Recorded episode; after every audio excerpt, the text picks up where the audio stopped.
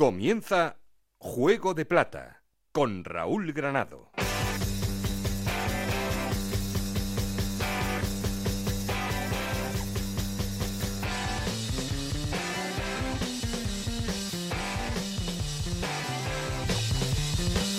Hola, ¿qué tal? Bienvenidos a Juego de Plata, el podcast de Onda Cero en el que os contamos todo lo que pasa en Segunda División.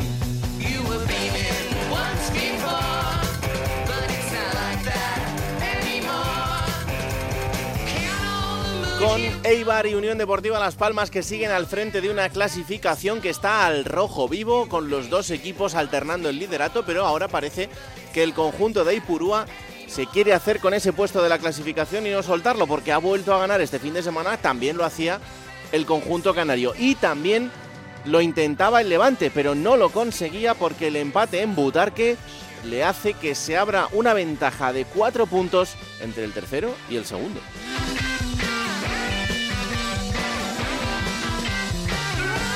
No fallan ni Deportivo Alavés, ni Burgos, ni Albacete, que son los otros tres equipos que ocupan esos puestos de playoff de ascenso. Muy cerquita se queda el Granada, que también ha vuelto a ganar y que no quiere perder ese tren de estar en el playoff, aunque de momento esta semana tendrá que mirarlo desde fuera. Y en la zona baja, Ponferradina, Málaga, Lugo y Unión Deportiva Ibiza siguen en la zona complicada.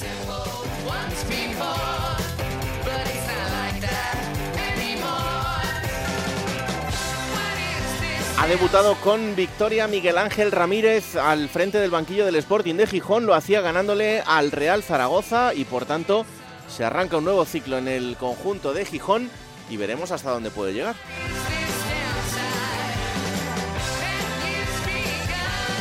Mucho que analizar, mucho que contar, como siempre. Sabéis que queremos seguir en contacto con vosotros. Para eso tenemos un perfil de Twitter que es arroba juego de plata y un correo electrónico juego de plata. Aquí conmigo está el auténtico cerebro de este programa, Alberto Fernández, con Esther Rodríguez en la producción, con Nacho García los mandos técnicos. No estoy solo porque. Esto es Juego de Plata, el podcast de Onda Cero en el que te contamos todo lo que pasa en Segunda División.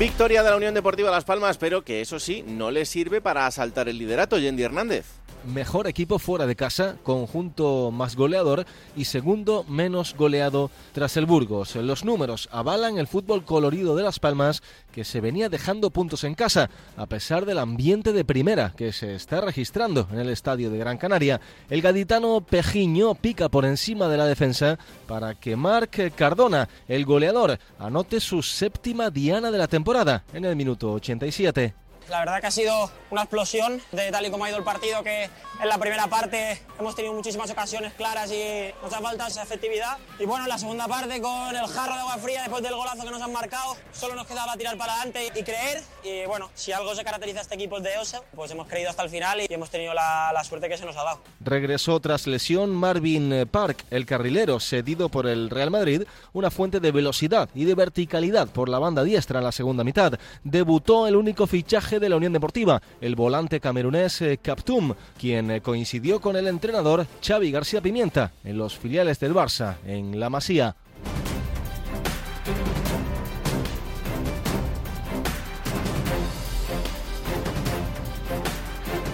Un punto conseguía el Levante en Butarque, no le sirve para llegar a los puestos de ascenso directo, Jordi González. ¿Qué tal? ¿Cómo estáis? Bueno, pues un Levante Unión Deportiva que bien es cierto que no consigue la victoria y eso es algo que le está pesando para no llegar a esos dos primeros eh, puestos de la tabla clasificatoria, yéndose a cuatro y a cinco puntos ahora mismo el Eibar y Las Palmas. Sigue sin perder el eh, cuadro levantinista, pero el último partido ante el Leganés la verdad es que no mostró su, mejor cara. Eh, además, muy incómodo en el partido, a pesar de que se puso por delante y no supo cerrar el partido el cuadro levantinista. Sigue habiendo confianza plena en lo que tiene que ser eh, esa posición que le dé el ascenso directo al conjunto levantino, pero bien es cierto que en el último partido se evidenciaron problemas que dijo Javi Calleja que tiene que solucionar, por supuesto, como son los errores defensivos que le están costando muchos puntos, además de la falta de gol que está teniendo el cuadro Granota. Un cuadro Granota que vamos a ver estos últimos días. Dijeron que no iban a fichar, pero van a estar pendientes del mercado por si existiera algún tipo de posibilidad, además, después de la salida de Enrique Franquesa al conjunto del Leganés.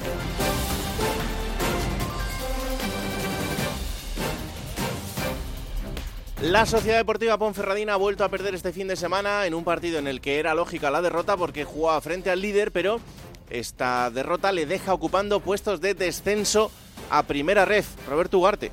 Cayó la Ponferradina en la visita del líder de la Liga Smartbank al Estadio Municipal del Toralín 0 a 1 frente a la Sociedad Deportiva Eibar. Y eso que gozó de ocasiones el conjunto berciano, sobre todo en los primeros 45 minutos, un mano a mano de Hugo Vallejo cuando apenas habían transcurrido 25 segundos de partido y en el que le gana la partida Luca Zidane, también un disparo de volea del eh, capitán de Yuri y un remate desde la frontal del área de Dani Ojeda al filo del descanso. Incluso en el arranque de la segunda mitad tuvo una ocasión el eh, equipo de David Gallego en un disparo desde la frontal del área también de Paris Adot al que respondió de forma providencial Lucas Zidane para salvar a los suyos.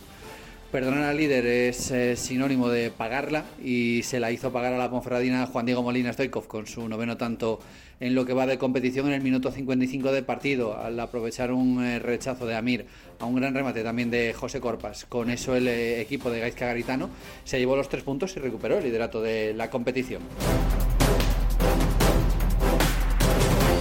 Y meritorio punto del Málaga que sigue sumando, pero solo de uno en uno y así no le vale para salir del descenso. Isabel Sánchez. Pues el Málaga Raúl comienza a desesperar y a desesperarse porque no pudo pasar del empate a uno en la Rosaleda frente al Burgos, en un partido en el que se puso por delante en el marcador, pero fue incapaz de cerrar el encuentro y de lograr el triunfo. Una victoria más que necesitada para este equipo de Pepe Mel, en la que la grada señala ya directamente al director deportivo, a Manolo Gaspar, y en la que la entidad comienza incluso a replantearse una situación que antes no entraba en cabeza de nadie, cuestionar la continuidad de Pepe Mel. Con este plantel lo único que queda de positivo es que los rivales siguen dando vida a este Málaga, que después del punto se coloca tercero por la cola y a cuatro de la permanencia. Toca visitar Gijón, después tocará la visita aquí a la Rosaleda del Oviedo, plantel complicado para el conjunto de Pepe Mel.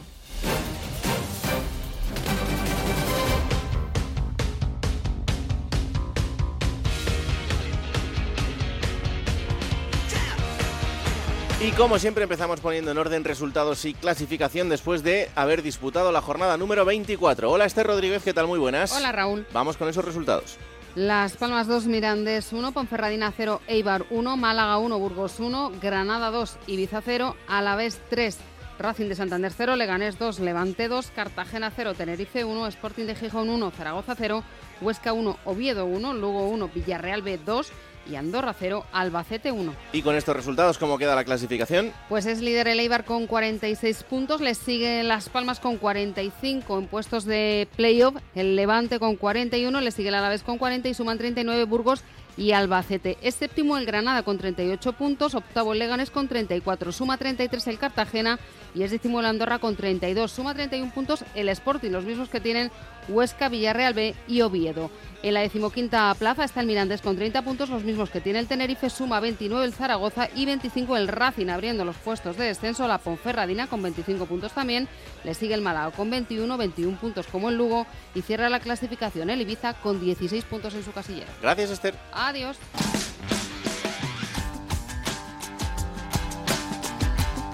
Juego de Plata. El programa que puedes escuchar a cualquier hora del día. Hola, subdirector Alberto Fernández, ¿qué tal? Muy buenas. Hola Raúl, ¿qué tal? Muy buenas. ¿Qué te ha dicho este fin de semana de fútbol en Segunda División? Bueno, arriba solo ha pinchado el, Levante, que lo ha dicho Jordi, se dejó esos dos puntitos, y el, y el Burgos, que pierden un puesto en la clasificación, pero están manteniendo el ritmo. Yo creo que han encontrado estabilidad ya todos. El Alavés también se ha encontrado con el, la senda del triunfo, un poquito de estabilidad. Y para mí, donde está todo más inestable es abajo. Eh, sale la Ponferradina, entra, sale Racing, peligra otra vez. El Real Zaragoza se vuelve a acercar porque está toda, la, toda la temporada coqueteando, tonteando con esos puestos de descenso. El Málaga se acerca un poquito más a salir y el Lugo se hunde, se hunde dos puestos, ¿no? Así que, bueno, eh, me parece que ya han encontrado los de arriba Mm, esos 6-7 puestos fijos, porque entre Albacete y el Granada, está cerca el Leganés, pero entre Albacete y Granada son los únicos que se turnan. Y abajo es donde yo creo que todavía pueden cambiar muchas cosas, porque como te digo, Zaragoza se, acerca peligrosamente, Mirandés otra vez unos 5 puntos. Eh, a mí lo de abajo es lo que más me preocupa. Sí, la verdad es que hay muchos equipos ahí metidos en, en ese jaleo y vamos a ver, vamos a ver porque es cierto que es importante que para los cuatro equipos que están eh, metidos en los puestos de descenso, igual que la temporada pasada se descolgaron los cuatro y era muy difícil, pues cuantos más equipos hayan metidos ahí, eh, mejor será para todos, para todos ellos, aunque ninguno quiera estar en esa posición. Pero bueno, em, eh, pues para los que pueden intentar salir, está claro que es mejor tener algún equipo metido más en ese jaleo que no que estén ahí cuatro destacados que, se estén hundiendo semana a semana. ¿no? Es que hay cuatro o cinco que están en tierra de nadie. Claro. Sporting Huesca, Villarreal B, el Oviedo. Tenerife. Tenerife también sí que ha subido un poquito, pero bueno, destacado, destacado esta jornada, ya te digo, lo del Alavés, que parece que ya encontró la senda del triunfo, y me llamó la atención también el triunfo del Villarreal B, que el otro día cayó en casa, y bueno, en el Anso Carro, que parecía que el Lugo se había hecho un poquito fuerte en casa, pues dio la sorpresa, la verdad.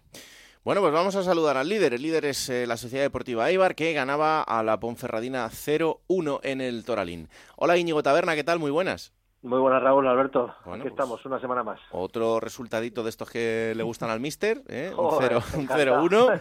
Pero, pero cuidado, lo decía Ugarte en titulares y, es verdad ¿eh? que la Ponce pudo dar un susto. Sí, la primera parte fue mejor. El conjunto berciano que, que Leibar sobrevivió a la marejada, se podría decir así, el, la nave azulgrana y luego en la segunda parte sí dio un paso adelante el conjunto armero y llegó ese gol de Stekov que siempre está, siempre está, porque es un rechace del portero, como bien ha dicho Ugarte y, mata, y mata a Stekov, que está otra vez en, racha goleadora. Nueve golitos lleva ya, ¿eh? Y ya son puntos que dan, es que son goles que dan puntos, Alberto. ¿Sabes? No es el 3-0 o el 4-0 en una goleada. Es que son, son goles que del 1-0 que son los que al final posibilitan que el Eibar continúe en una racha muy positiva. Seis victorias en las últimas siete jornadas. Yo creo que ha cogido ya velocidad de crucero el conjunto armero, muy firme en defensa. Esta mañana leía un dato Lleva 13 titularidades en Liga Lucas Zidane, 7 porterías a cero. Una de las grandes sorpresas, diría yo, ¿eh? en, esta temporada en el Eibar. Nadie pensaba que le hacía falta un portero al Eibar después de la temporada pasada. No había dudas en cuanto a la capacidad de cantero de Joel. Llegó Lucas Zidane y no sé, el equipo ha dado un paso adelante. También tiene muy buena salida de balón, muy buen juego de pies y no sé, parece que el equipo está muy cómodo, más cómodo con Lucas Zidane en la portería. Eh, el equipo es muy reconocible, el once habitual, eh, si no hay bajas, va a repetir ese equipo gaditano hasta el final y no se echa de menos a, por ejemplo, a Queche, que lleva mucho tiempo sin, sin jugar y ahora últimamente Raúl está jugando a Leiva sin delantero centro y, e incluso gana. Yo no sé qué, te puedo decir más, que, que Leiva es un equipo pues pues muy firme, muy, muy, no sé, que, que siempre da un 7, un 8 en cada partido y que para ganarle pues hay que, hay que dar un 10, ¿eh? si no, no, no le superas. No, no, claro, evidentemente. Y que además es cierto que el Eibar se ha convertido en ese, en ese equipo rocoso, en el que al final mm, tienes que, hacer las cosas muy bien y porque luego eh, sabe manejar bien los partidos en el bloque bajo y, sabe em, que, los minutos pasen sin que en el partido pasen cosas. ¿no? Pasen nada. Y si se adelanta el marcador, Raúl, joder, muy, muy difícil de remontar, ¿eh? Hmm. Muy difícil de remontar el conjunto armero, muy difícil. Garitano es que conoce muy bien la categoría. El otro día le daba mucho valor al triunfo en, en el Tolarín, ¿eh? Decía que yo como entrenador he ganado en campos de equipos importantes de primera, pero nunca había ganado en, el Tolarín, ni en segunda ni en segunda vez. Estaba muy satisfecho, muy contento el técnico de, de Derio. Bueno, pues vamos a ver, porque vienen ahora dos partidos importantísimos. Primero tiene que recibir al Club Deportivo Leganés y luego tiene que viajar hasta Mendizorroza para enfrentarse al Alavés. O sea que estos dos partidos en estas dos jornadas también pueden marcar un poco el rumbo al frente de la clasificación. Sí, sí veremos a ver si sigue firme, ¿no? En Ipurúa, donde no conoce la derrota en este comienzo de temporada. Partido con, algo de morbo, ¿no? Por la presencia de, de Así Riesgo, el ex guardameta armero en, el Leganés. También tenemos ganas de ver a Rubén Pardo y a Ion Caricaburu, cedido por la Real, a ver qué rendimiento da en el conjunto pepinero. Pues sí, y mira, ya que te tengo aquí, eh, Carricaburu es otro de esos jugadores en los que habíamos puesto también muchas esperanzas, eh, por lo que le vimos hacer en el, en el filial, en, en la temporada en segunda. ¿El paso al primer equipo le ha venido bien o se ha quedado un poquito atrás? Yo creo que le ha venido bien en cuanto a experiencia y a entrenar a las órdenes de Imanol, que eso te hace un hombre, te hace un hombre entrenar a las órdenes de Imanol, pero es que no puede competir ahora mismo con, con Sorlot, con Cubo, incluso Navarro cada un paso adelante, Carlos Fernández, es que le dijo Imanol, o sea, trabajas muy bien, estoy contento con tu trabajo, con tu rendimiento en los entrenamientos, pero no tienes hueco en el primer equipo, necesitas jugar, vete a un equipo donde puedas jugar, parecía que iba a irse al Granada, todo parecía hecho con el conjunto nazarí y al final, mira, y Manuel Illaque yo, yo creo que ha tenido mucha importancia en el fichaje de Carricaburu, que le dé confianza porque es un delantero de, de rachas y si coge una buena, yo creo que va, puede marcar goles con el conjunto de madrileño.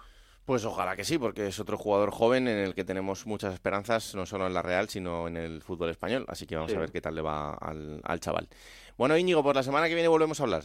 A ver si es verdad. a ver si no te quitan el puesto. Un abrazo, anda. Hasta luego. Vamos a Granada, porque el Granada también ganaba su partido de este fin de semana, lo hacía frente al colista, ganándole 2-0 al Ibiza, pero esa victoria no le sirve para quedarse en el playoff porque el Albacete también ganaba en el partido que cerraba la jornada y le arrebata esa sexta posición. Hola Pedro Lara, ¿qué tal? Muy buenas. Hola, muy buenas Raúl. Bueno, el Granada hizo el pasado sábado ante el Ibiza lo que suele hacer en casa, donde ha cedido solamente en dos partidos ante el Huesca y el Levante, dos empates, un equipo que todavía no ha perdido en lo que lleva de temporada en los Cármenes y ya hemos cumplido la jornada 24. Es decir, estamos hablando de una racha importante en casa. Y venció sin brillantez mm, ante un rival que se le subió a las barbas y que estuvo durante bastante tiempo dominando el juego. Es verdad que le falta la calidad en los últimos metros y por eso le está está último en la tabla clasificatoria, ¿no? Pero por lo demás, bueno, el equipo sigue mostrando eficacia, aunque no buen juego. Eh, Paco López se arropó contra centrales y eso yo creo personalmente que no le sentó bien al, al equipo, pero eh, a balón parado entró el primer tanto a balón parado de la temporada, con el cabezazo de Víctor Díaz hasta los 20 minutos y luego posteriormente ya en lo último del encuentro tuvo que salir el chaval Varián Zaragoza para romper el partido y dar la tranquilidad a una parroquia que estaba ya nerviosa, que estaba pitando, que estaba protestando por el mal juego del equipo y por la falta de, de refuerzo y fichajes ahora en el mercado de invierno, ¿no? Así las cosas, bueno, eh, anoche la victoria del Albacete deja al equipo fuera de playoff. Evidentemente, si el Granada no consigue resultado fuera de casa, eh, pues ni siquiera va a jugar ese playoff. Ahora viene un nuevo partido en casa ante el Andorra. Bueno, en, en, el Granada de Fútbol se confía en seguir esa buena racha en los Cármenes y a partir de ahí vamos a ver cómo se dibuja el final del campeonato, ¿no? Bueno, lo que sí es evidente es que el Granada tiene otro paso y, está jugando a otra cosa, tiene otro pozo, por lo menos, en, los partidos. Sí, sí, bueno, con Paco López ha mejorado. Raúl, sí que es verdad que, hay que decir que en las últimas semanas el equipo se ha caranquizado. ¿eh? Ya no es eh, ese mm. equipo tan fresco, ya no es ese equipo de tanta imaginación y que es capaz de originar tantas ocasiones de gol. Dice Paco López, no le falta razón, más allá de que incluso esta última semana pues eh, hubo dos jugadores con gripe, uno de los cuales no pudo jugar. El caso de Petrovic, pero que las eh, lesiones están incidiendo mucho en una misma línea, que es el centro del campo, y eso está limitando bastante el juego del equipo, tanto de contención como de creación. Y mm, cuando eso lo tenga resuelto, tal vez este Granada sea, vuelva a ser el primero de Paco López, ¿no? Pero en la última semana la verdad es que el equipo no está andando del todo bien. La derrota en Levante fue dura, en el campo de Levante fue dura, ante un rival directo. Yo creo que a partir de ahí los aficionados empezaron a despertar y a decir, oye, que lo del ascenso directo vamos a dejarlo para otro día, ¿no? Hmm. Vamos primero a meternos en el playoff y luego a partir de ahí vamos a ver lo que somos capaces de, de construir, ¿no? Pero bueno, vamos a ver, ahora viene otro partido en casa, a partir de ahí, bueno, los refuerzos de invierno, que si quieres podemos hablar también un poco de eso. Sí. Eh, Diedu, el jugador que llega del fútbol turco, que tuvo experiencia en el Bristol, en la, en la segunda división inglesa, parece que va a fichar, aunque todavía el club no lo ha dado como, como oficial, un jugador de 30 años, el, internacional mundialista senegalés ya está en Granada para, para estampar su, su firma en el contrato y el club sigue requerre por el fichaje de Son Weisman y sigue negociando con el Valladolid una cantidad idónea de, de, fichaje obligado en caso de ascenso a Primera División. Sería una cesión que habría que pagar la ficha entera por lo que resta temporada de futbolista, que estaría en torno al millón de euros. Es un jugador caro. ¿eh? Hmm. Eso es lo que quiere Granada por ahora. Desconozco si en la semana que queda de mercado va a dar tiempo a fichar a algún centrocampista más, pero parece que las pretensiones del equipo es fichar a dos delanteros inicialmente, salvo que apareciera una oportunidad de mercado, para reforzar otra línea del, equipo. Bueno, pues vamos a ver. Lo siguiente que tiene el Granada es recibir a la Andorra, que desde luego no será para nada un partido fácil porque el conjunto andorrano se está mostrando como uno de los equipos más importantes de, de la categoría. Así que veremos a ver qué consigue hacer el conjunto nazarí. Gracias, Pedro. Un abrazo. Un abrazo fuerte, Raúl. Venga, vamos a Cartagena, porque allí parece que la máquina se nos ha parado un poquito y el conjunto cartagenero es noveno y este fin de semana ha perdido frente al Tenerife, que en algún momento podría parecer normal, pero el Tenerife no está en buena situación, así que por eso también nos ha llamado la atención. Hola, Victorio de Aro, ¿qué tal? Muy buenas. Hola Raúl, compañeros, ¿qué tal? Muy buenas. Pues tienes toda la razón del mundo, toda la razón del mundo. Crisis, ¿no? Podríamos decir ahora en el Cartago Nova y en su equipo. Es que, a ver, hazme el diagnóstico de, este equipo y por qué está sucediendo esto en este momento.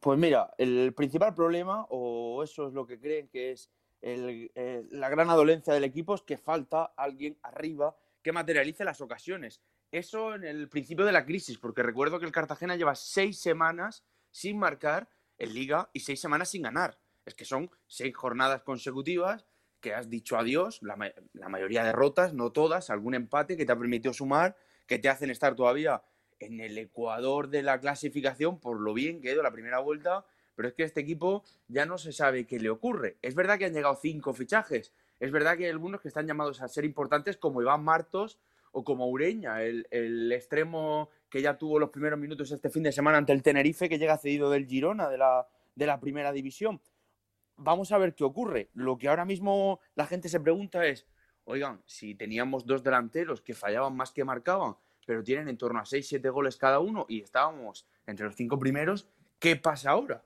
¿Por qué nadie acompaña el juego de Pablo de Blasis y sus, y sus maravillosas ideas?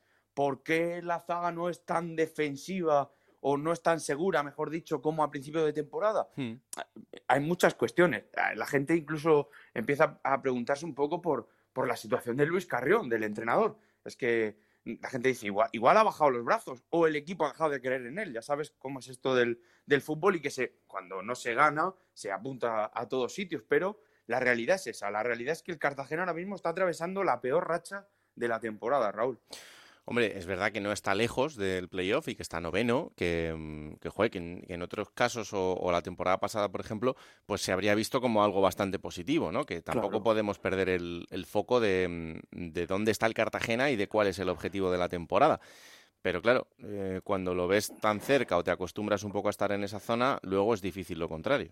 Eso es. Es que, mírate, al principio de, al principio de, de campaña, en el mes de agosto, hablábamos con el presidente del Cartagena en el programa local de, Onda Cero Cartagena y nos decía que él firmaba estar del 8 al 13. Hmm. Del 8 al 13. Es decir, está muy bien y está dentro de ese margen. ¿Qué pasa? Que cuando te ves en la jornada 10 en cuarta posición, que cuando te ves en la jornada 14 en tercera posición y en la 16 en quinta posición, empiezas a pensar que, oye, que es que igual al equipo le da para algo más. Hmm. La realidad te está llevando a que efectivamente por muy buenas que sean las rachas, al final lo, normal, por presupuesto, que es el tercer presupuesto más bajo de la segunda división, no lo olvida la gente, es que este Cartagena esté peleando por no descender. Si has hecho una primera vuelta de ensueño que te permite eh, acercarte a los puntos necesarios para salvarte, pues ideal, porque echas cuentas, como hemos hablado aquí, a los 50 puntos, que ya van quedando menos, y, asegurarte que juegas un año más en la segunda división. Pero da rabia, aquí la gente está ya sumida un poco en la rabia, ya se empieza a notar. En, los partidos del Cartagonova se nota, porque desde el inicio, fíjate, este, este fin de semana el Tenerife te marca en el minuto 3. Empiezan los, no abucheos, pero sí las dudas de la gente que empieza a preguntarse por qué otra vez el equipo sale con la pájara, por qué el equipo otra vez no es seguro atrás y, y, y y Borja Garcés te hacen un, roto en los primeros minutos. Hay muchas dudas. Lo cierto y verdad es que con las cinco llegadas que hay en el Cartagena todavía esperan un 9. Esperan un 9 porque hay dudas de Alfredo Ortuño, el delantero de Yecla, hmm. de la región de Murcia, de que cuando le toca ser titular le cuesta mucho y que sin embargo él rinde, como le pasó el año pasado con Rubén Castro, cuando es el segundo delantero de la plantilla, cuando entra a las segundas partes. Y luego, entendiendo el juego de Sadiku, es un poco lo que se esperaba. Un delantero muy peleón, muy luchador, desgasta mucho a las defensas, pero necesita a alguien al lado que, que, las meta dentro de, la portería. Así que así está ahora mismo la cosa. No se quiero ir a hablar de, de despreocupación, pero en el mercado de fichajes, pese a los refuerzos, vamos a ver también qué tal se adaptan y sobre todo la llegada del brasileño, perdón, del portugués Pepe Rodríguez, cedido del Olympiacos, genera motivación, genera motivación porque se habla un poco aquí de que el centro del campo, como te decía, no acompaña a Pablo de Blasis y no eh, exclusivamente de Miquel Rico, que para tener 36, 37 años sigue hecho una bestia físicamente, sino de Damián Musto. Es que Damián Musto, y es otro de los que hay que poner los focos, lleva en 20 partidos jugados, mm. Raúl, 10 tarjetas amarillas. Es que eso para un equipo de mitad de la tabla que quiere estar sufriendo, no poder contar con sus 6, vamos a decir, al uso, le, molesta un poco, le duele y, y, Luis Carrión es consciente de que va a necesitar refuerzos está introduciendo jugadores del filial. Se ha visto cómo ha entrado Yaga, un medio centro que tiene consistencia, que es muy joven, pero que no le pesa la pelota ni le queman las piernas. Y también el lateral diestro de Carrito Sánchez, aunque ahora, ha llegado Miguelón del, español. Vamos a ver qué pasa, porque hay que, hay que esperar algún movimiento más, son optimistas con ello, pero yo creo que es mental, que ni antes eran tan buenos ni ahora tan malos. Bueno, pues vamos a ver, porque tiene una gran oportunidad este fin de semana frente al colista, al que mm. debe ganar, sí o sí, y después eh, tiene que enfrentarse al Levante e ir al Eibar a medirse en Ipurúa. O sea que son dos partidos claves. Claro, pero cualquiera se confía porque el Tenerife estaba a dos puntos de la salvación y es que no tiras un tiro a puerta 90 minutos. Es que desde el, desde el inicio, es que desde el inicio el Tenerife arrolla al Cartagena, los de Rami. Mira, hablaba con mi amigo Jenny Hernández me decía, uff, complicación, lleva algunas semanas sin ganar, fíjate que va a hacer cambios, saca Enrique Gallego. Macho, pues no sé si es que Borja Garcés está en el mejor estado de forma de la temporada, pero tuvo dos, una la metió y la otra eh, tuvo que intervenir con un paradón casi milagroso Aaron Escandel para no poner el, el 0-2. Te cuestionan muchas cosas. Por eso te digo que, al final eh, miras la tabla y nunca, se, y nunca se sabe. Y da igual contra quién te enfrentes, muchas veces hay que mirarse el, ombligo y ver qué pasa y limpiar un poco las cabezas y ser optimistas porque, porque insisto, que, el objetivo principal es del 8 al 13, pero como sigas así, se te puede hacer muy larga esta segunda división, ¿eh? la segunda vuelta quedan todavía muchos puntos en juego y la gente de atrás va a apretar muchísimo. Bueno, pues ahí está ese diagnóstico y esperemos que se quede simplemente en esta mala racha, eh, al menos en esta racha de resultados algo irregular. Gracias, Victoria, un abrazo. Como se escucha en el Cartagonova, árbitro la hora. Adiós, chao. Venga, vamos a Gijón. Eh, allí debutaba este fin de semana en Liga, porque antes lo había hecho en Copa, Miguel Ángel Ramírez. Hola, Juan Gancedo, ¿qué tal? Muy buenas. Hola, Raúl a ver, con el objetivo, con el prisma de dos partidos, es verdad que el primero igual no se puede catalogar tanto porque eh, prácticamente no, había tenido tiempo para hacer nada y era un partido importante frente al Valencia en el Copa del Rey, en el que el Valencia pasa absolutamente por encima del Sporting, pero eh, con lo que has visto este fin de semana en esa victoria frente al Zaragoza, ¿qué te dice este nuevo Sporting? Hombre, pues que no se parece nada al de Abelardo, eso desde luego. Eh, es el día y la noche, lo que quieren los dirigentes del fútbol hoy en día que no sé qué criterios utilizan, pero pasan del blanco al negro, del negro al blanco, como si fuera tan fácil. Hmm. Eh, el partido de Copa, yo creo que Ramírez no se tenía que haber sentado ahí, con un marrón que le metieron, un error, el mayor error, yo creo, de toda la, gestión de la crisis. Ese partido tenía que haberlo dirigido a un técnico de la casa o, o, o, bueno, pues o alguien que decidiera en el club, pero desde luego no Ramírez, que había entrenado un día con el equipo y, así acabó la cosa 0-4, aunque bueno, hubiera acabado seguramente igual. Y el partido del otro día eh, no me sirve demasiado porque fue muy raro, fue un partido rarísimo. Un partido en el que empiezas marcando en el minuto 3, en el minuto 6 eh, te quedas con, se queda contra con un jugador menos y en la segunda parte se quedan con 9. Hombre, con, por mucho que explicara Ramírez al final del partido que lo habían que habían pasado esas cosas porque ellos las habían buscado, eh, no suele pasar casi nunca. Entonces quiero ver a este equipo en, otro tipo de partido más normal, más habitual en la categoría. Hmm. es verdad que el Sporting yo creo que mejoró relativamente en relación al Pitpo, aunque eh, mejoró con el mismo sistema prácticamente. Eh, lo que pasa que modificado porque los carrileros sí hicieron de carrileros y eso lo cambia absolutamente todo. Y luego sobre todo la idea, la idea es tener el balón y ser protagonista, cosa que no quería el Pitu bajo ningún concepto. El Pitu quería fútbol directo rápido y robar y rápido arriba, en dos pases, todo lo contrario de lo que quiere Ramírez. Bueno, mm, desde luego la victoria es oro molido, porque empezar con derrota esta etapa y con los de abajo tan cerca hubiera sido muy preocupante y bueno, pues se agradece, evidentemente. Mm, bueno, y mm, a partir de ahora, ¿qué? Quiero decir, mm, después de, esa rueda de prensa de presentación que, vamos a decir, fue un poco peculiar del Mister, no sé cómo ha caído en la ciudad, eh, cómo se ve desde dentro, los propios jugadores, cómo eh, en el poco tiempo que ha habido, aunque evidentemente cuando hay un cambio de entrenador, pues eh, todos quieren adaptarse, todos quieren ser el, el, más listo de la clase. Pues a partir de ahora no lo sé, sinceramente. ¿Cómo ha caído? Eh, yo sinceramente creo que es un entrenador que sabe de fútbol, sabe de lo que habla. Eh, eh, otra cosa es que su idea sea un poco, no sé, cómo explicártelo, mágica, ¿no? De estos entrenadores que tienen una idea pero que no pueden plasmar en sus sueños, porque luego encuentras las plantillas que encuentras por ahí donde te contratan y no te parece nada lo que estás buscando. Hmm. a ver si me entiendes lo que quiero decir da la sensación de que el tío sabe de fútbol, controla el fútbol, prepara muy bien los partidos, analiza muy bien al rival. Es de esos entrenadores muy raros que no, no suele verlos, que, que dicen que el, el, rival sí les condiciona. En esa mayoría yo creo que dicen que ellos saben a lo que juegan y luego saltan al rival. Este es al revés. Este yo creo que cada partido va a haber movimientos porque en función de quién tenga enfrente va a variar. Pero queda por saber si su idea es más una filosofía de vida para que nos entendamos, es un lillo, ¿no? Hmm. Que sí, que habla muy bien, que lo explica muy bien, que es maravilloso, pero que luego no ha tenido el éxito en los banquillos que se esperaba de un entrenador con su sapiencia. No sé si me estoy explicando. Sí, sí, sí. Entonces, en el caso de Ramírez, yo creo que la teoría está muy bien, está maravillosa, pero vamos a ver si lo puede llevar a la práctica, aquí o en cualquier otro club que vaya a dirigir en el futuro. Eh, no sé, también es un perfil tipo Rubí, eh, que también lo explicaba muy bien, eh, pero que quitando ahora en el Almería no ha tenido demasiado éxito en su carrera. Bueno, yo lo veo un poco así, no sé, es un, como un melón por abrir, con una idea que quizás agrada a la inmensa mayoría de la gente. Yo no sé si agrada tanto aquí en el norte, porque en el norte ya sabes que somos un poco especiales para esto del fútbol, nos gusta otro tipo de fútbol. Quizás él es canario y encajaría más en un equipo de, de allí, bueno, viene de la cantera de Las Palmas. Bueno, es un perfil tipo tipo Las Palmas. Vamos, Las Palmas sería el equipo ideal para él, para que nos entendamos. Y a mí me cuesta mucho creer que el Sporting tenga jugadores como Las Palmas.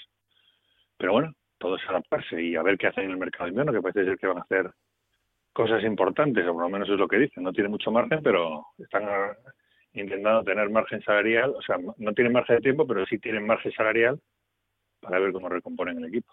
Mm, bueno, pues vamos a ver eh, cómo sigue ese caminar de Miguel Ángel Ramírez. Lo siguiente será recibir al Málaga, que ya hablábamos antes en titulares de cuál es la situación del conjunto andaluz, que no le queda tampoco mucho margen de error y necesita sumar de tres en tres. Eh, seguir sumando de punto en punto no le sirve de mucho en el camino por intentar salvarse. Así que el Sporting va a recibir a un Málaga que, que tiene urgencias y que necesita hacer las cosas cuanto antes. Así que vamos a ver qué partido se plantea en el Molino en este fin de semana. Gracias, Juan. Bueno, hasta luego. Chao, chao. Vamos hasta Aragón para conocer la actualidad de los dos equipos, del Zaragoza y del Huesca. El Zaragoza, ese rival del Sporting que perdía, y el Huesca empataba, pero es que menudo golazo que se sacó pulido en ese Huesca 1, de 1. Hola Rafa Feliz, ¿qué tal? Muy buenas. Hola Raúl, muy buenas. Pues eh, si quieres empezamos por lo de Zaragoza en esa derrota frente al Sporting. Sí, pues fíjate, aquí ya sabes, esta ciudad grande que quiere ver a su equipo en primera algún año, pues eh, está pues eh, lo clásico. Tan pronto pasamos de, de ser los mejores y vamos a ascender, como el otro día cuando se ganó en campo el Villarreal remontando el 2-0, como que otro año va a ser segunda después del partido de Gijón del pasado fin de semana. La verdad que el equipo volvió a tener muchos errores, demasiados errores y sobre todo las entradas que hicieron los jugadores de Zaragoza, porque se puede decir que la expulsión la primera fue clarísima, la segunda pues era otra tarjeta amarilla y por lo tanto también es justa. Pues no hay que achacar absolutamente nada a los colegiados en esta oportunidad, sino que el Zaragoza se ha autoexpulsado a los jugadores y hay preocupación con el equipo. Quieren, como dijo ya en su día el capitán Alberto Zapater, llegar cuanto antes a los 50 puntos, descansar ya y pensar que alguna posibilidad, pero de momento asegurarse la permanencia porque si cae derrotado el lunes ante la Ponferradina y según qué resultados se den, otra vez se podrían poner a solo un punto de los eh, de descenso de categoría. Hmm, sí, la verdad es que están en una zona jugando ahí un poquito con eh, un tira y afloja en el que parece que se despega de esos puestos, luego vuelve a caer, está siendo bastante irregular y eso es lo que, lo que está marcando una dinámica en la que el Zaragoza está nuevamente jugando con fuego, así que vamos a ver si empieza a remontar. Y el Huesca, pues eh, en mitad de tabla, ¡jue! qué golazo marcó Pulido. ¿eh? Sí, sí, fue espectacular. La verdad que después del penalti que había hecho y que no le gustó nada, pero que también fue muy, muy claro, a pesar de que protestó mucho se vio, y vio la tarjeta amarilla, luego posteriormente marcó el golazo de la jornada, puede que sea hasta de la temporada, el centro de Ratiu del rumano a banda derecha de izquierda del ataque de la Sociedad Deportiva Huesca y allí con una chilena, una medio chilena, pues cruzaba el balón lejos del alcance del guardameta, un auténtico golazo el del capitán, que es eh, de lo mejor que se está viendo este año en el Huesca, porque preocupa muchísimo la sequía goleadora los últimos partidos, los últimos dos goles que se ha conseguido en la Sociedad Deportiva Huesca han sido de defensas por lo tanto la preocupación es grande en cuanto a los hombres de ataque y eso que tiene pues a Carrillo, a Juan Villar, a Scricher, o sea, es decir, que tiene delanteros, a el propio Juan Carlos, pero que no acaban, no acaban de ver la portería contraria y tan solo ahí está, dos puntos del Zaragoza por encima, que es la gran preocupación, esa mini liga que llevan entre ellos, a ver quién acaba mejor. Bueno, pues a ver, porque lo siguiente para el Huesca es eh, ir a enfrentarse a la Unión Deportiva Las Palmas. O sea que no es que sea un enfrentamiento sencillo el, que tiene por delante y a ver cómo se desenvuelve en el Estadio Insular de Gran Canaria. Gracias, Rafa. Un abrazo. Un abrazo para todos. Y un último paso en este caso por Lugo, donde la preocupación sigue siendo grande, porque este fin de semana ha vuelto a perder, lo hacía precisamente frente al Villarreal B eh, y en casa, y son tres derrotas consecutivas las del conjunto gallego que le hacen estar sumido en esa eh, parte baja de la clasificación, el penúltimo ahora mismo y a cuatro puntos de la salvación. Compañero Rubén Fernández Dorado, ¿qué tal? Muy buenas. ¿Qué tal, Raúl? Muy buenas. Pues ya hablábamos la semana pasada de esa preocupación por las dos derrotas, pues se ha ampliado un poquito más. Se ha ampliado un poquito más y además eh, mm, también todo ello enmarcado en una semana complicada para el Club Deportivo Lugo después de esa noticia, de esa sentencia del Tribunal eh, Supremo que inhabilitaba 22 meses sin jugar al fútbol al capitán del Club Deportivo Lugo, nada más y nada menos que a Xavi Torres. De momento esa sentencia está emitida por el Supremo, ahora tiene que volver a la Audiencia Provincial de Navarra, que es la que eh, había condenado, porque estábamos hablando de un recurso, y ahora tendrá, ser, que, tendrá que ser la Audiencia Provincial de Navarra la que mm, le comunique la sentencia al jugador Xavi Torres y a partir de ahí ya quedaría inhabilitado. El futbolista se encuentra ahora lesionado, tiene una rotura muscular.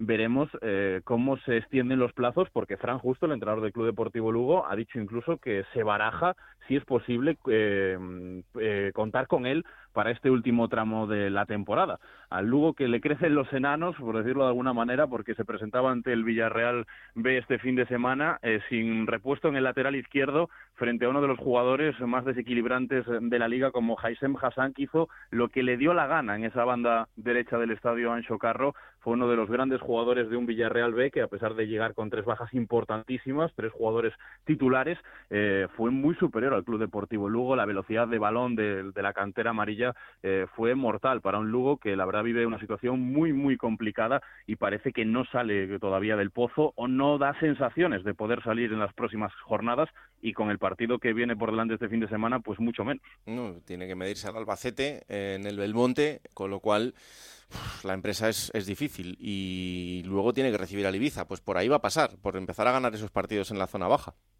Mira, Rubén Alves, que fue el héroe la temporada pasada del Club Deportivo Lugo eh, como entrenador, puede ser el, verdugo que inicie esa eh, subida hacia el patíbulo de un Lugo que la situación, como decía antes, es muy complicada, no da avisos de que pueda mejorar y incluso vemos en las ruedas de prensa a un Fran Justo que se encuentra totalmente desesperado, eh, desquiciado, habla de la importancia del trabajo, de que confía en sus jugadores, pero se ha quedado casi sin argumentos. Pues eh, hay que estar muy pendiente de la situación en Lugo porque ya lo decíamos en el capítulo anterior, eh, es un equipo que ha jugado muchos años en esta posición y al final le ha salido bien, pero en algún momento se te tuerce el asunto. No sé por qué me da que mm, justo no acaba la temporada. No, ¿eh? va, a ir justito. me, da, la sensación de que Tino Saque va a volver a sacar la pistola.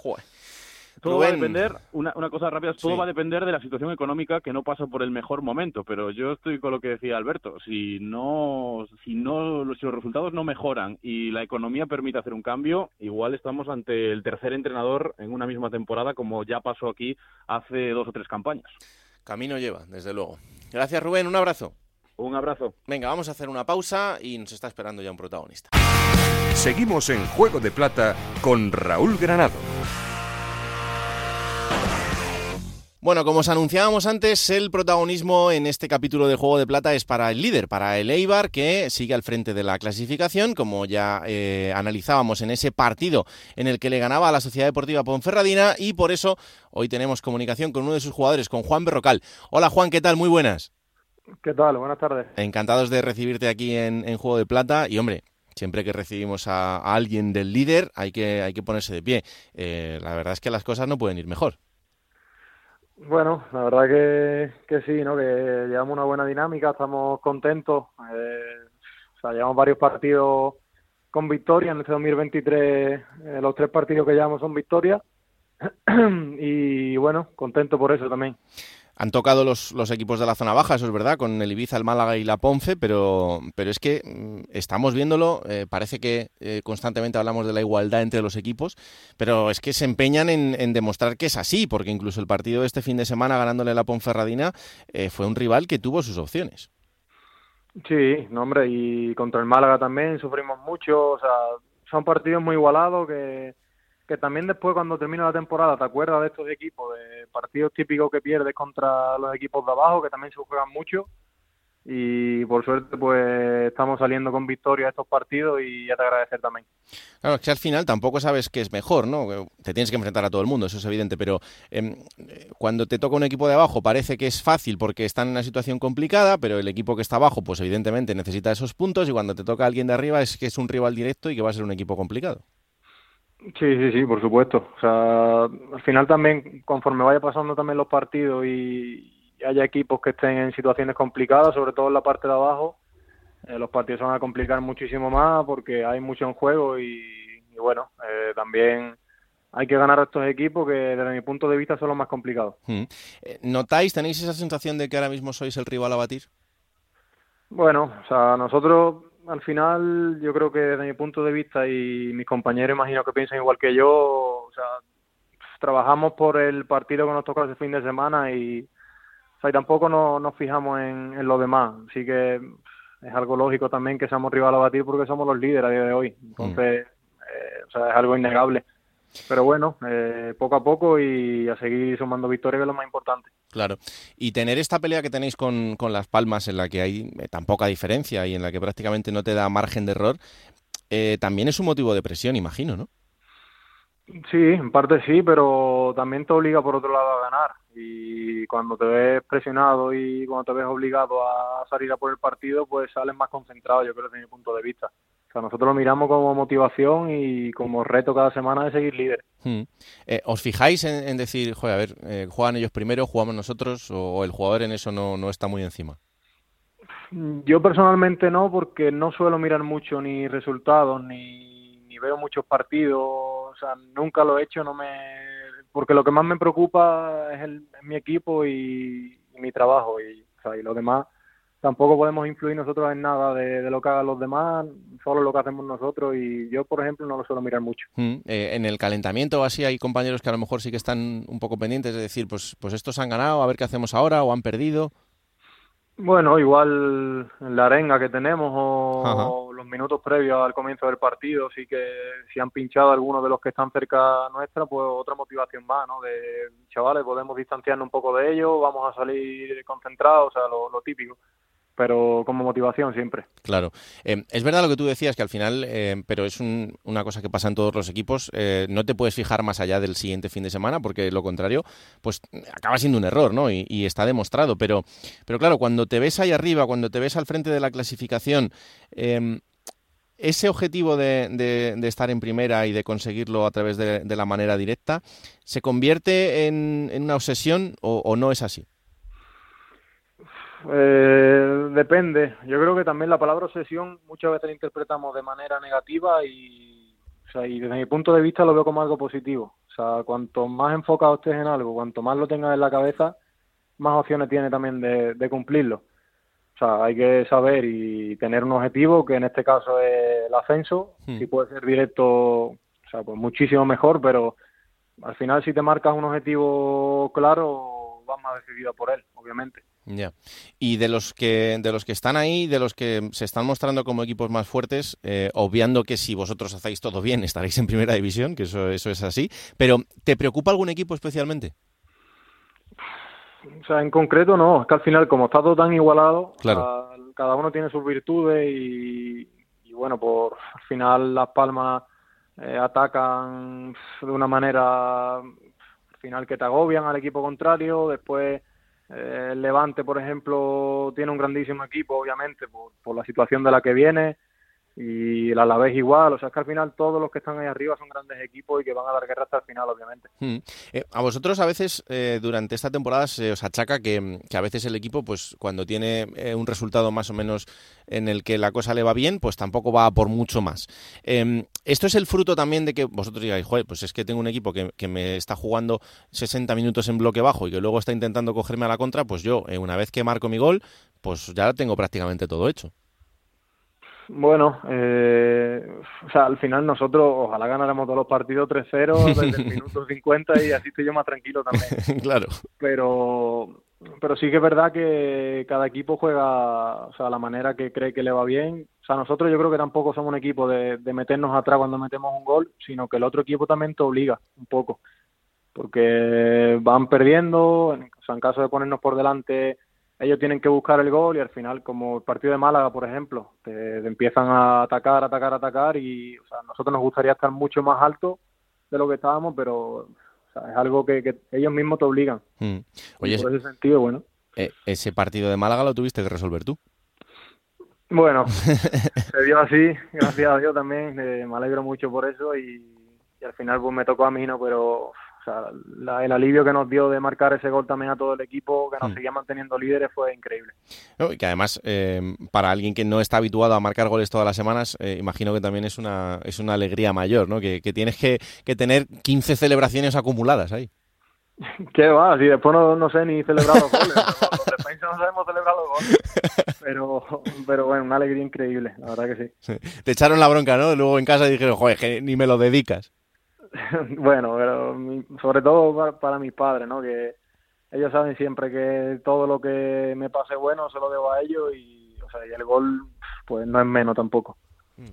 Juan, hola, muy buenas. Eh, has hablado antes justo refiriéndote a los mm, rivales que te pueden preocupar, Levante, Las Palmas, justo eh, habéis ido a esos campos últimamente y, habéis cosechado un empate, pero es que la racha vuestra es, es, buenísima, porque los últimos tres meses solo habéis perdido un partido, aquella tarde fatídica en Cartagena, y, y perdisteis en el 96.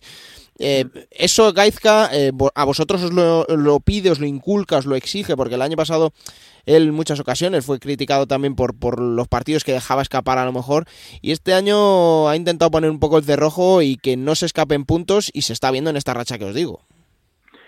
Eh, sí, lo, al final yo creo que la percepción que tenemos nosotros de nosotros mismos incluso es de que nunca, o sea, nunca nos salimos del partido. O sea, podemos tener momentos peores o mejores en cuanto a juego, eh, en duelo, o sea, factores del juego, hmm. pero nunca nos salimos del partido y creo que eso al final es algo muy positivo de, de mi equipo que, siempre estamos metidos y siempre le damos la cara al partido. Hmm. Eh, hablábamos antes precisamente de la buena racha que tenía la Sociedad Deportiva Ibar con, con Lucas Zidane, los, los buenos números que tenía de, partidos imbatidos. Digo yo que ahí también tendrá algo que ver la defensa y tendréis que ver vosotros, ¿no? Bueno, o sea, es que es algo conjunto, o sea, incluso los delanteros, porque al final si el delantero no hace una buena presión, a nosotros nos llega mucho más fácil, ¿no?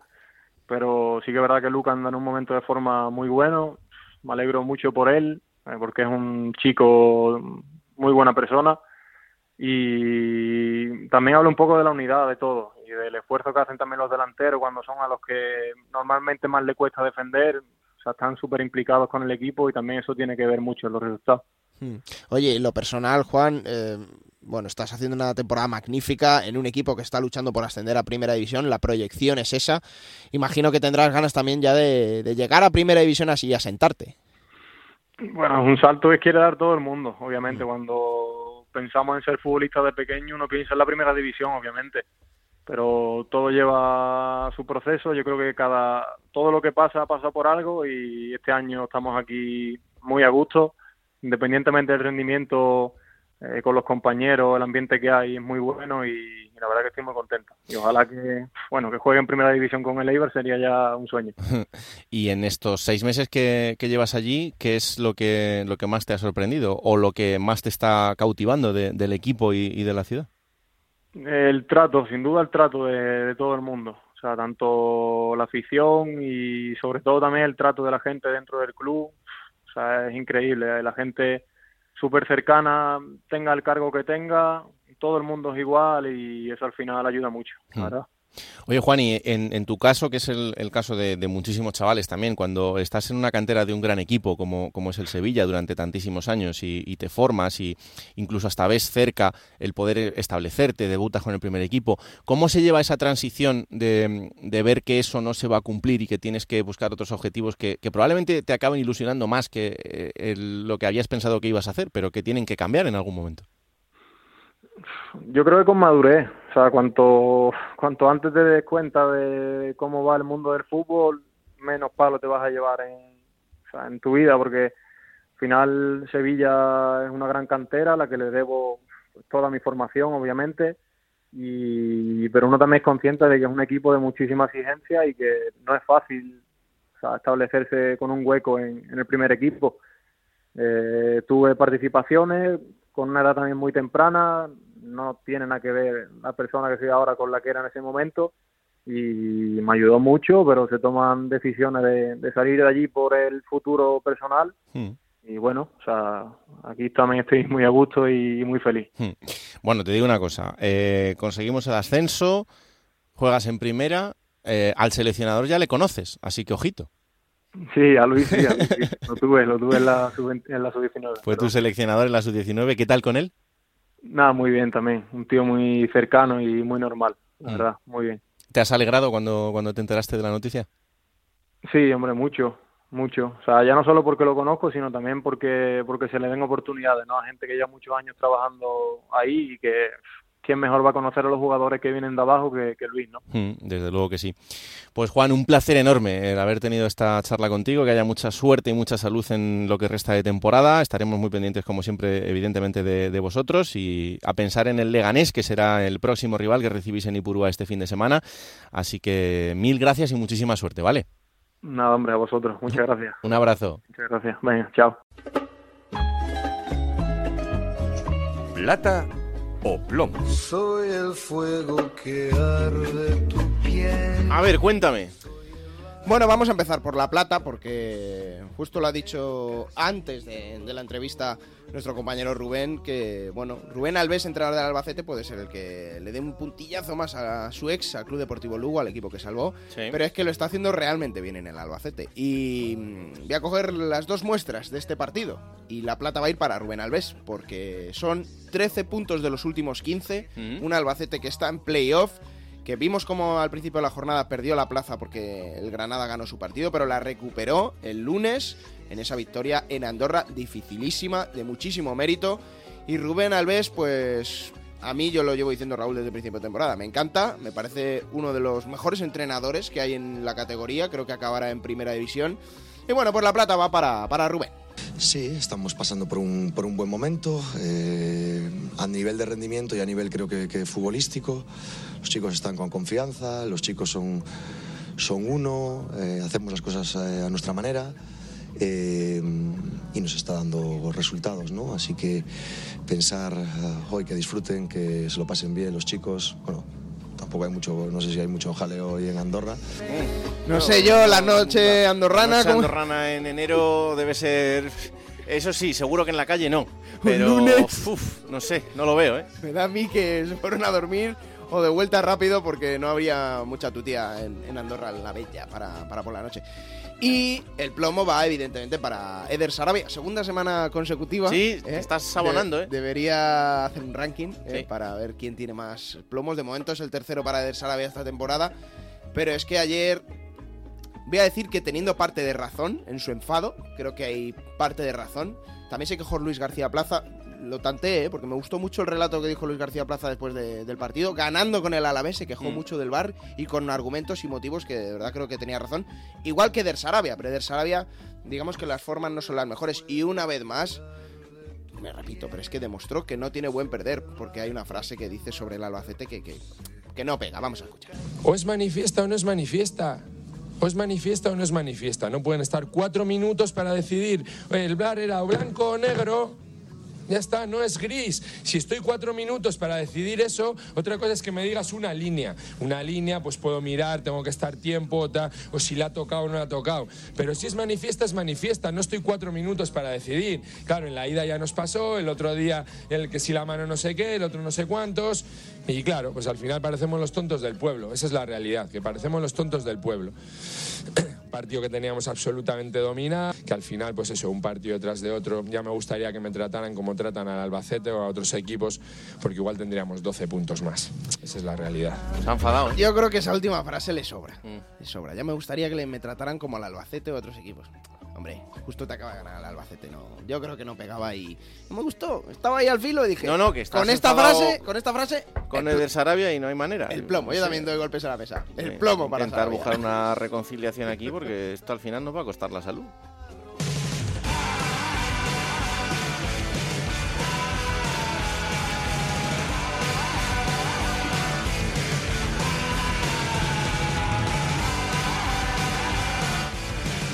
Vamos a por la próxima jornada que será la número 25. Y que va a arrancar el viernes en el Estadio del Sardinero a las 9 de la noche, Racing de Santander, Tenerife. Para el sábado, 4 y cuarto de la tarde, Granada, Andorra. A las 6 y media hay dos partidos, el Eibar Leganés y el Real Oviedo Villarreal B. Para las 9 de la noche, 8 hora insular, Unión Deportiva Las Palmas, Sociedad Deportiva Huesca. Domingo, 2 de la tarde, Mirandés Alavés. A las 4 y cuarto, Levante Burgos. 6 y media, doble turno con el Albacete Lugo y el Sporting de Gijón Málaga. Para las 9 cerrará la jornada dominical el Unión Deportiva Ibiza Cartagena. Para el lunes, 30 de enero, a las 9 de la noche, Raúl, nos queda en la Romareda, Real Zaragoza, Ponferradina. Esto sucederá en Radio Estadio todos los partidos y ahí os contaremos lo que suceda en los 90 minutos, lo que pase después y el análisis en Radio Estadio Noche y aquí estaremos la próxima semana con otro capítulo más para analizar absolutamente todo. Juego de Plata, el podcast que podéis encontrar cada martes a partir de las 5 de la tarde en Onda Cero.es para que os lo descarguéis, lo compartáis y le digáis a todo el mundo que existe este bendito programa que hacemos con tanto cariño. Que la radio os acompañe. ¡Chao!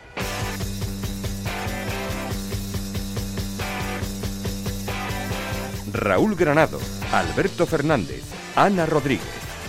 Juego de Plata.